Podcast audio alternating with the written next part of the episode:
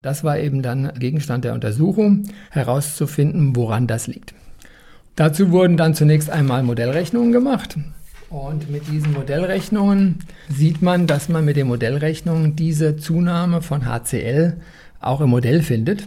Das heißt, man kann sie beschreiben. Man sieht auch im Modell wie auch in den Messungen, dass das nur auftritt an Messstationen in der nördlichen Hemisphäre.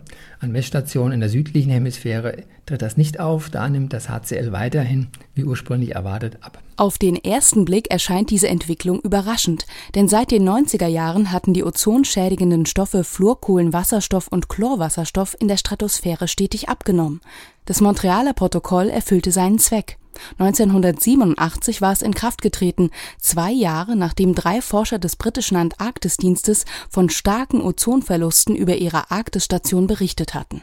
Bis zu seiner Ächtung durch das Montrealer Abkommen wurde FCKW als Treibgas in Sprühdosen und zum Aufblähen von Schäumen benutzt.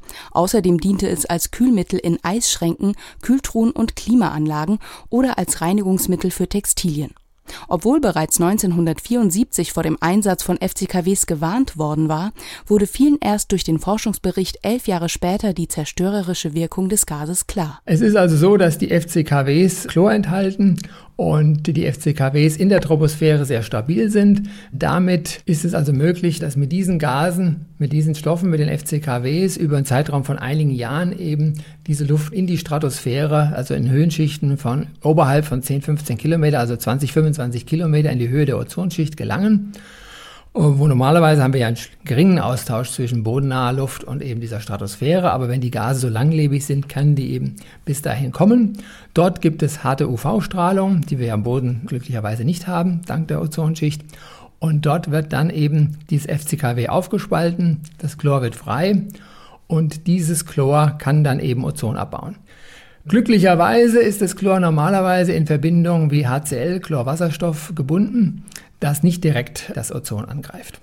Wenn es aber in der Stratosphäre sehr kalt wird, bilden sich bestimmte Wolken, PSCs heißen die, polare stratosphärische Wolken.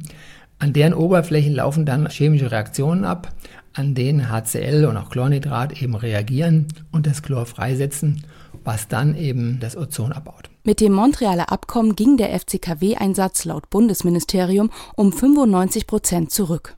Jährlich ließ sich ein Rückgang der Chlorverbindung in der Stratosphäre von ein bis zwei Prozent beobachten. Weltweit wird die Konzentration verschiedener Spurengase von einem Netz von Beobachtungsstationen untersucht, dem Network for the Detection of Atmospheric Composition Change mit über 70 Messstationen. Dazu gehören auch die Messstationen, die von Forschern des KIT mitbetrieben werden, wie in Kiruna in Nordschweden, Isanya auf Teneriffa oder in Karlsruhe. Seit 2007 beobachten die Forscher über der Nordhalbkugel eine Zunahme des Chlorwasserstoffs von bis zu drei Prozent pro Jahr. Den Grund dafür haben die Wissenschaftler bereits wohl entdeckt, eine Änderung der Luftzirkulation. Auf der Nordhalbkugel hat sich die Strömung verlangsamt. Das heißt, es dauert länger, bis die Luft vom Boden in die Stratosphäre kommt. Und damit hat diese Luftmasse eben auch mehr Zeit und ist länger der Sonnenstrahlung ausgesetzt.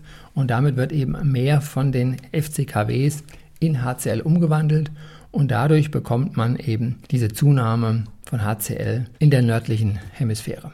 Im gleichen Zeitraum ist es in der Südhalbkugel etwas schneller geworden, aber ist im Bereich, sagen wir mal, natürliche Schwankungen. Es schwankt natürlich immer ein wenig, wird ein wenig schneller und langsamer. Das ist, glaube ich, im normalen Bereich. Die Ursache für die veränderte Zirkulation ist noch nicht bekannt. Ein Zusammenhang mit dem Klimawandel sei nicht ausgeschlossen, so die Wissenschaftler. Gute Nachricht, die Gesamtmenge des Chlors in der Atmosphäre ist also nicht angestiegen. Auch eine Zunahme anderer ozonschädigender Stoffe hält man nicht für wahrscheinlich. Es sieht also alles nach Entwarnung aus. Auch Dr. Thomas Blumenstock geht davon aus, dass die Ozonschicht Mitte des Jahrhunderts wiederhergestellt sein könnte. Für ihn ist die Konsequenz aus den letzten Messergebnissen, dass man eben weiter auch weitere Gase anschauen wird und daran weiter arbeiten wird. Und äh, es zeigt eben auch, dass eben diese Dinge, die man oft getrennt behandelt, wie Ozonloch, Ozonchemie auf der einen Seite und Treibhauseffekte auf der anderen Seite, dass die eben auch stark gekoppelt sind, dass eben sich durch den Treibhauseffekt die Strömung eventuell ändern kann, dass sich die Temperatur in der Stratosphäre ändert, dass also diese beiden Dinge durchaus gekoppelt sind und das wird sicher verstärkt in Zukunft untersucht werden.